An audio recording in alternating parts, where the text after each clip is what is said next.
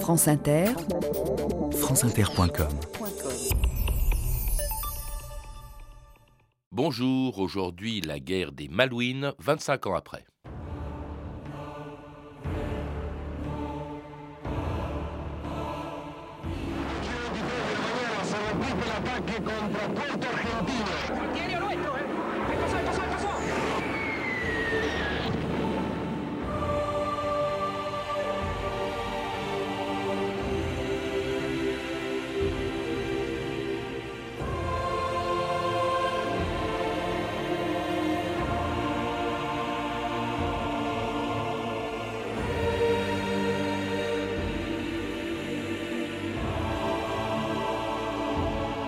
2000 ans d'histoire.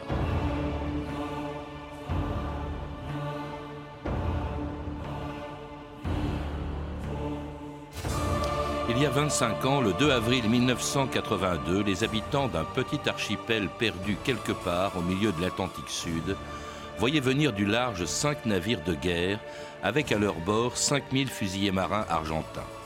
Leur mission, s'emparer des îles Malouines que les Anglais avaient appelées Falkland quand ils les avaient annexées au début du 19e siècle. C'était le début d'un des conflits les plus étranges de la guerre froide. Pendant 100 jours, au bout du monde, deux pays du bloc occidental allaient se battre pour les quelques kilomètres carrés et les 2000 habitants d'un archipel dont presque personne n'avait encore entendu parler. France Inter, Patrice Bertin, le 2 avril 1982. Notre point faible national étant la géographie, vous ne savez peut-être pas ce que sont les îles Malouines que se disputent en ce moment même les Argentins et les Anglais. Depuis 1833, les Malouines sont une colonie britannique, ou plutôt étaient une colonie britannique, car c'est maintenant le drapeau argentin qui flotte sur la capitale Fort Stanley. La nuit dernière, les Argentins ont décidé d'employer la manière forte. Plus de 2000 fusiliers marins venus de Buenos Aires ont débarqué dans les Malouines, neutralisant sans aucune difficulté les 199 soldats anglais qui se trouvaient sur place. Ici Radio Falkland. On nous signale du nouveau. Où en êtes-vous Je vous entends mal. Je suis couché au sol. Ici, trois Argentins occupent le studio.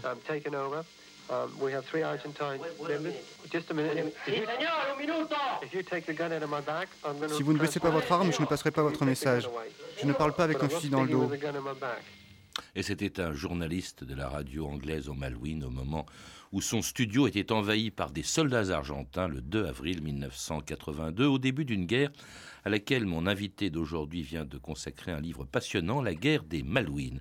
Pierre Razou, bonjour. Bonjour. Alors vous le rappelez dans votre livre, la première question que l'on s'est posée quand cette guerre s'est déclenchée, pour ceux qui s'en souviennent, c'est les Malouines, où est-ce que ça se trouve? En plus, il ne s'y était pratiquement rien passé depuis leur annexion par les Anglais, et ce qu'il y a eu d'assez fascinant dans cette guerre, c'est qu'elle se passait au bout du monde. Tout à fait. Donc ça se passait à environ 15 000 km de la Grande-Bretagne et à environ un peu plus de 1000 km des côtes argentines, au fin fond de l'Atlantique Sud. C'était historiquement euh, le point de passage, le point de contrôle qui verrouillait euh, le passage du Cap Horn. Euh, à tel point que, par exemple, pendant la Première Guerre mondiale, en 1914, il y avait eu une bataille, une première bataille navale opposant la Royal Navy euh, à la flotte euh, allemande. Mais en dehors de ça, il s'y passait pas grand-chose. L'activité principale, c'est l'élevage, pratiqué par les 2000 habitants, il n'y en a pas plus, qu'on appelle les Kettlers, n'est-ce pas, au Malouines. Alors c'est un archipel qui a été découvert au XVIe siècle, fréquenté par des pêcheurs de Saint-Malo, qui leur ont donné le nom que leur donnent les Français, les Malouines, ou les Argentins, qui les appellent les Malvinas. En revanche, les Anglais, quand ils les ont colonisés, les ont appelés les îles Falkland. Et euh, c'est des îles qui sont aussi revendiquées depuis le début du 19e siècle par les Argentins. Oui, parce qu'en fait, les, Français, enfin le Royaume de France euh, avait vendu par contrat, avait vendu donc les Malouines euh, à l'Empire espagnol, au roi d'Espagne. Et lorsque l'Empire espagnol s'est lui-même effondré au moment des campagnes napoléoniennes, la, confédération du Rio de la Plata, c'est-à-dire ce, qui ce qui était l'ancêtre de, de l'Argentine actuelle, donc les nouveaux latino-américains, ont revendiqué la totalité de l'héritage colonial espagnol. Et donc, ont revendiqué les Malouines au titre donc de l'héritage espagnol. Alors, cette revendication est restée lettre morte. Il y a eu des, des négociations interminables. Les dernières, d'ailleurs, se déroulant en 1981. Ça traînait en longueur. Les Anglais n'avaient aucune envie d'abandonner les Malouines. D'ailleurs, les habitants des Malouines non plus. Non plus, tout à fait puisque plusieurs euh, référendums avaient eu lieu et ont eu lieu d'ailleurs récemment, montrant l'attachement profond des, des donc des, des habitants, enfin non pas britanniques, mais locaux, à la couronne britannique. Alors ça peut empêcher justement le 2 avril 1982 la dictature militaire qui régnait alors sur l'Argentine de s'emparer très facilement de ces îles euh, puisqu'il n'y avait pratiquement pas de force anglaise pour les défendre et les Argentins, euh, la population argentine soutenait largement cette opération, même les adversaires de la dictature militaire qui l'avait organisée. On écoute un des plus grands écrivains argentins, l'ancien communiste Ernesto Sabato en 1982. Dictature militaire, et j'ai dénoncé plusieurs fois les, violations des droits humains, mais la question des Malouines, c'est une chose tout à fait à part. C'est une chose très, qui touche beaucoup l'esprit national.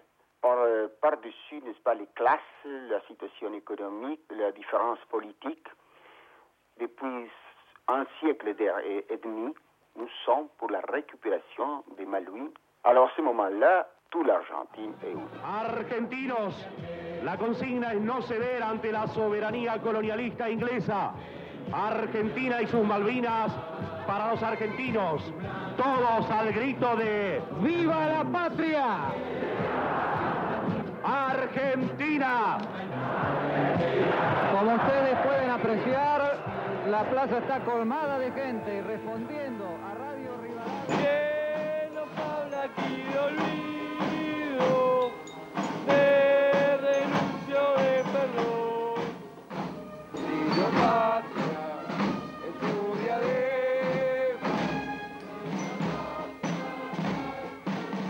La marche des Malouines, la marcha de la Malvinas. Hein. Les, les, Malouines, on l'a entendu, pour la conquête desquelles tous les Argentins étaient favorables, même les adversaires des dictatures militaires. Est-ce que c'est pas une des raisons, Pierre Razou, pour cette dictature militaire du général Galtieri de s'emparer des Malouines au moment où précisément elle est de plus en plus contestée par l'opinion publique en raison de sa brutalité?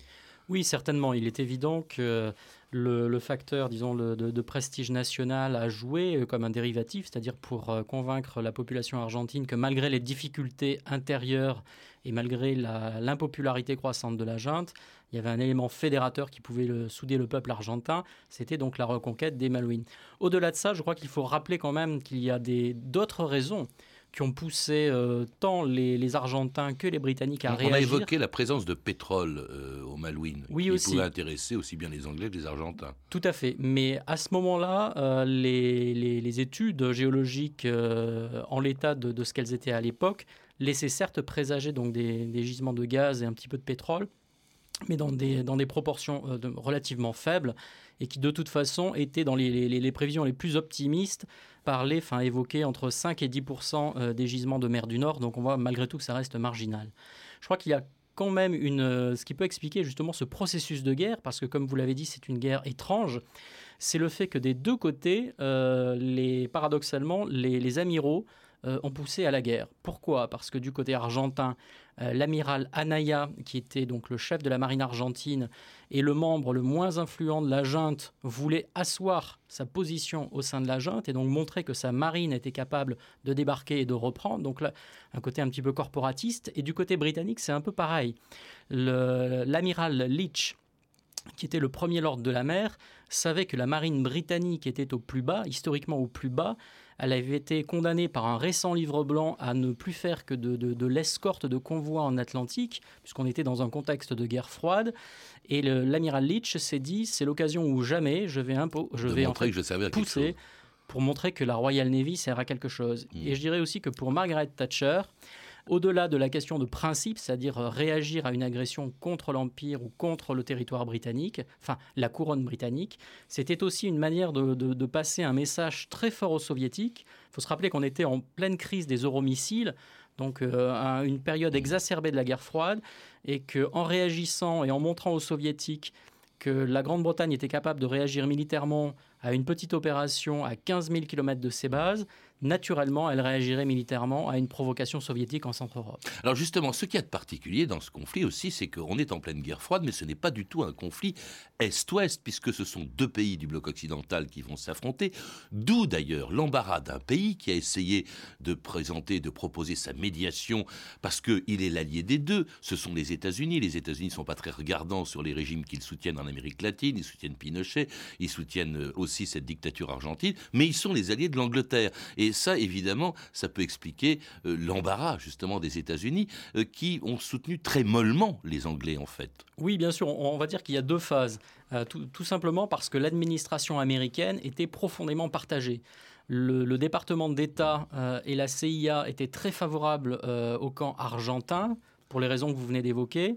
Euh, parallèlement, le Pentagone euh, était euh, très attaché à la défense du lien transatlantique et donc à défendre les, intérêts britanniques. Et entre les deux, vous aviez la Maison-Blanche et le Conseil de national de sécurité, avec le président Reagan en tant que président, qui finalement oscillait et ne savait pas trop quelle attitude adopter.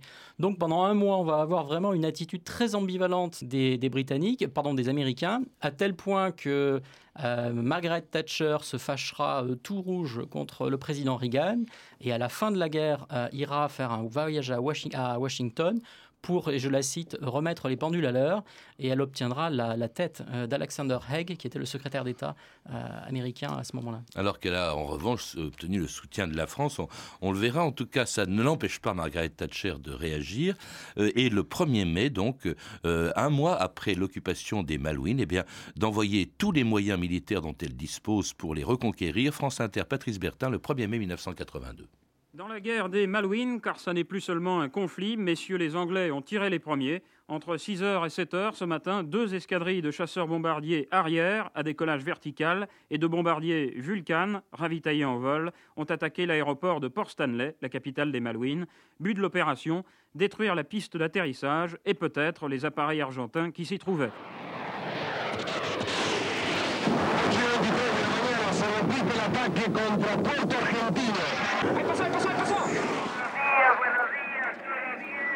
Bonjour, bonjour, tout va bien, soyez rassurés.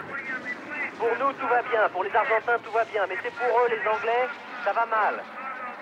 Le moral des troupes est très élevé. Ici, on sait pourquoi on est là. On défend notre patrie. Comme le président Galtieri l'a dit, on est là jusqu'à la victoire finale.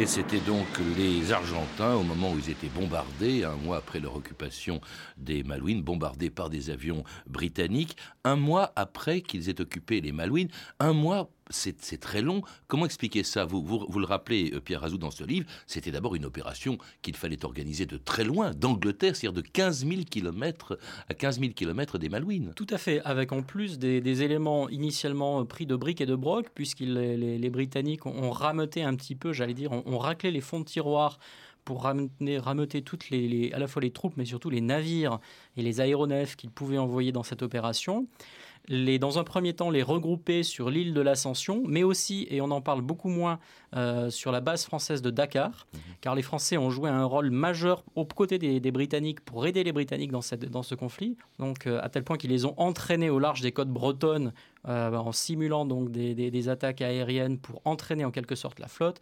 Il y a toute une série de détails. Tout ça pour dire que la flotte s'est regroupée à Dakar, puis à l'île de l'Ascension puis s'est entraîné sur place et ensuite est allé donc plein sud euh, en direction de, des, Malouines. Ce qui explique ce retard aussi, ce délai, c'est le fait que l'amiral Woodward, qui, commençait, qui commandait la task, la task force pardon, britannique, a pris conscience justement grâce à l'entraînement des avions français au large des côtes bretonnes de la létalité et de l'efficacité du missile Exocet. Et donc l'amiral Woodward a compris qu'il ne fallait pas mhm. se diriger directement sur les Malouines, mais aborder les Malouines par l'est, par par c'est-à-dire par le côté le plus opposé. Alors vous parlez d'Exocet parce que les forces maritimes et aériennes des Argentins sont importantes parce qu'elles sont entre autres équipées d'avions français. Il y a des avions Mirage 3 et il y a des missiles Exocet justement venus de France. Dans les rapports de force, les Argentins n'étaient pas démunis. Tout à fait. On va dire que sur le papier, euh, les Argentins avaient même euh, un avantage assez significatif en termes de force. Simplement, euh, pour des raisons opérationnelles, leurs avions opéraient en extrême limite de rayon d'action, donc pour faire simple, pouvaient passer que quelques secondes au-dessus de, leur cible, alors que les Britanniques, eux, étaient bénéficiaient, on va dire, du facteur temps. Euh, Mais il y avait aussi une force navale argentine qui n'était pas euh, négligeable qui, et qui croisait au-delà euh, d'une zone d'exclusion qu'avait décrété Margaret Thatcher, disant vous n'avez pas le droit d'approcher à plus ou à moins plutôt de 200 000 autour des Malouines. Tout à fait, donc au, large de 200 nautiques c'est-à-dire 380 km. Alors ça n'a pas empêché un sous-marin nucléaire d'attaque britannique de couler le croiseur argentin Belgrano le 2 mai, le lendemain de l'offensive britannique sur les Malouines. C'est votre commandant qui vous parle. Nous avons remporté un grand succès. Le croiseur argentin Belgrano a été torpillé par un de nos sous-marins au large des Falklands.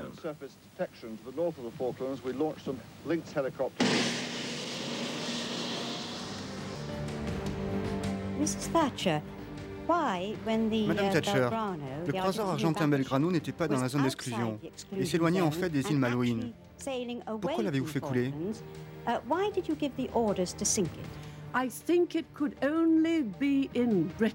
mais ça n'arrive vraiment qu'en Grande-Bretagne qu'un Premier ministre soit accusé de faire couler un navire qui est un danger pour la Marine nationale. Je ne cherchais qu'à protéger nos soldats.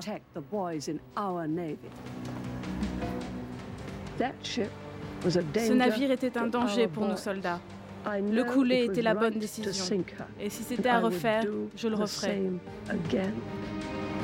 Et c'était Margaret Thatcher, plus dame de fer que jamais, puisque c'est elle, vous le rappelez Pierre Razou, qui a donné personnellement l'ordre au sous-marin en question, au conquéreur, de couler le Belgrano. Tout à fait, et notamment pour des raisons, on va dire, de dissuasion. En fait, cette décision lui avait été soufflée à l'oreille par euh, l'amirauté britannique. Euh, pourquoi? Parce qu'il est vrai que le, croiseur Belgrano, comme d'ailleurs un porte-avions, puisque les, Argentins, ça aussi on, le sait moins, avait un porte-avions sur zone, le 25 de Mayo, pour en fait, euh, en coulant ce navire, exercer une forte pression psychologique sur la marine argentine et en fait contraindre toute la marine argentine à rentrer au port. Il y a de quoi? Parce qu'il y a eu 300 tués. C'est-à-dire la moitié des morts, euh, des Argentins morts pendant cette guerre, sont morts dans ce bateau, ce Belgrano, qui était un vieux croiseur américain qui avait même été à Pearl Harbor et qui avait racheté les Argentins. Mais ça a fait 300 morts. C'est peut-être l'événement le, plus spectaculaire de, de cette guerre. Mais alors, il faut savoir aussi que les Argentins eux-mêmes ont infligé des pertes navales importantes aux Anglais, et notamment en coulant deux jours plus tard un bateau très moderne, ultra moderne celui-là, qui était le Sheffield. Tout à fait. Donc en fait, ils ont, réussi à couler le Sheffield deux jours après par une série, on va dire, de, de, hasards malencontreux pour l'équipage britannique, puisque c'est des questions techniques, mais le, Sheffield, en fait, n'avait pas son système d'alerte et de radar opérationnel parce qu'il était actuellement, à ce moment-là, en train de d'émettre euh, ces, signaux et en fait d'être en communication avec le quartier général à Londres. Et donc les, deux systèmes ne pouvaient pas marcher en même temps. Et de plus, le commandant n'était pas sur la passerelle puisqu'il était à l'autre bout du bateau. Donc l'équipage en fait n'a pas eu le temps de réagir. Écoulé par des super étendards d'origine française, euh, de Marcel Dassault, par un missile Exocet. On dit que Marcel Dassault, quand il a appris ça, ce qui n'était pas très gentil pour nos amis anglais, a dit c'est une victoire de la technologie française. Alors oui, bien entendu, il y a, ce côté euh, un petit peu cocorico. Euh, la réalité quand même est tout autre, puisqu'il faut savoir que le jour même de l'invasion euh, des Malouines par les Argentins, François Mitterrand téléphone à Margaret Thatcher et lui dit Nous ne sommes pas toujours d'accord, mais sur cette affaire-là, je suis à 100% derrière vous et il force les services secrets français à collaborer avec les services britanniques. Et euh, les Français vont donner aux Britanniques des, informations très précieuses, notamment le nombre d'exocets livrés, le nombre de super étendards livrés, les codes des missiles et la localisation des avions. En tout cas, pendant trois semaines, entre le, la date des premiers bombardements anglais sur les, Malouines et leur débarquement, euh, donc pendant trois semaines, les combats se sont déroulés essentiellement euh, dans les airs et puis sur mer. Euh, jusqu'au débarquement donc de troupes britanniques sur les Malouines le 21 mai 82 euh, en présence d'un reporter de la BBC, Robert Fox.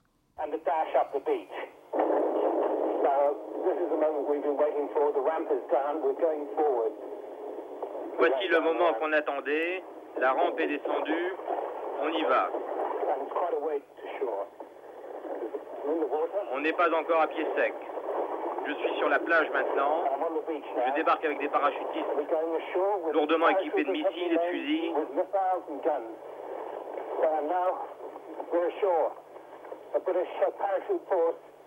Ça y est, nous sommes à terre et les forces britanniques sont de retour aux Falklands.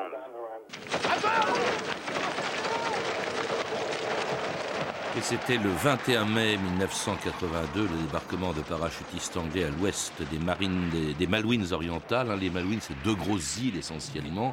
Et là, ils sont à 100 km de la capitale. Pourquoi n'ont-ils pas attaqué la capitale, Pierre Razou, directement, au lieu de, se mettre si loin de la capitale, ce qui va leur les obliger à passer plusieurs semaines avant d'y arriver. Tout à fait, euh, pour deux raisons. Essentiellement, la première par prudence, parce qu'en fait, ils choisissent de débarquer à l'endroit où ils estiment, où ils pensent que les Argentins auront leur dispositif le plus faible. C'est toujours le, problème quand on doit débarquer.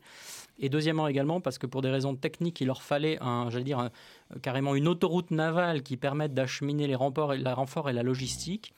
Et, et c'était le seul point qui permettait donc d'avoir un accès naval à peu près libre de, disons, de, la menace la plus importante argentine. Alors ils sont accueillis euh, par la population plutôt chaleureusement, et vous citez le cas de cet officier de parachutiste ou de SAS britannique qui arrive dans, un, dans, un, dans une maison, il n'y a pas beaucoup d'habitants au Malouine, mais il connaissait le nom de chacun, il disait bonjour monsieur Intel, et l'autre disait ah je suis content Maggie, je savais que Maggie viendrait nous sauver. Alors cela dit, ils sont plutôt mal accueillis en revanche par l'aviation argentine qui, elle, reste en l'air. S'il n'y a plus de bateaux argentins, il y a des avions. Alors là, ils vont faire un, véritable euh, carnage dans la marine britannique, hein, dans, cette espèce de chenal qui sépare les deux Malouines, qu'on appelait la bombe à lait. Là, ils ont coulé plusieurs bateaux anglais. Tout à fait. Et euh, à ce moment-là, donc, euh, sur cette période cruciale du, du 20 au 25 mai, euh, les, Britanniques perdaient euh, un destroyer, euh, c'est-à-dire une frégate par jour, et il y avait une frégate gravement endommagée, ce qui était colossal.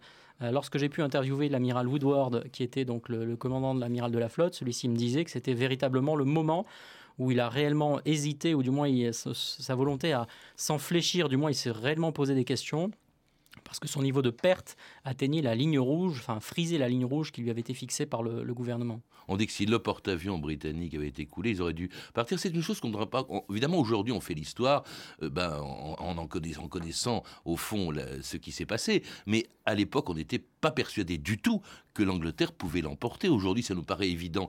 Mais vous le dites à plusieurs reprises, ça s'est joué à un cheveu. Tout à fait. réellement, on peut dire que les Britanniques ont eu beaucoup de chance.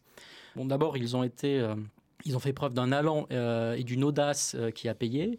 Euh, ils ont également bénéficié des, faiblesses et surtout du, commandement peu compétent des Argentins. Je ne parle pas du tout du courage des soldats, je parle simplement de l'encadrement, de, l'absence totale de stratégie de la part du commandement argentin qui était sur place. Euh, par contre, ils ont dû faire face au courage euh, des, pilotes argentins qui ont donc réussi, dans des conditions euh, véritablement abracadabrantesques, à voler au ras des flots sans, sans véritable mmh. équipement perfectionné et, à infliger des pertes très sévères à la Royal Navy. Alors en tout cas, ça explique peut-être cette incertitude sur les résultats, Pierre Azou, le fait que ça a duré très longtemps parce qu'ils se sont battus jusqu'au bout, euh, euh, les, Argentins, persuadés jusqu'à la dernière minute, c'est-à-dire pendant plusieurs semaines encore, qu'ils pouvaient l'emporter jusqu'au 14 juin 1982, date à laquelle leur chef capitule au Malouine, France Inter, Michel Polaco. C'est la nouvelle de la soirée. La guerre des Malouines est maintenant terminée. Les commandants des forces britanniques et le commandant des forces argentines ont conclu un cessez-le-feu à Port Stanley. C'est ce qu'annonce Buenos Aires et c'est aussi ce qu'annonce la BBC. Nous allons faire le point tout de suite avec Alain Ménargue qui, depuis Buenos Aires, suit la situation. En effet, le général Mario Benjamin Benendez, le commandant-chef argentin des Malouines, est actuellement en route pour Buenos Aires, où il devrait arriver dans un peu moins d'une heure. Il s'agit en effet de déterminer une capitulation honorable qui éviterait la déroute. Sur le terrain, les Britanniques sont arrivés dans les faubourgs de la ville et lorsque les armes se sont tues, ils progressaient entre les maisons.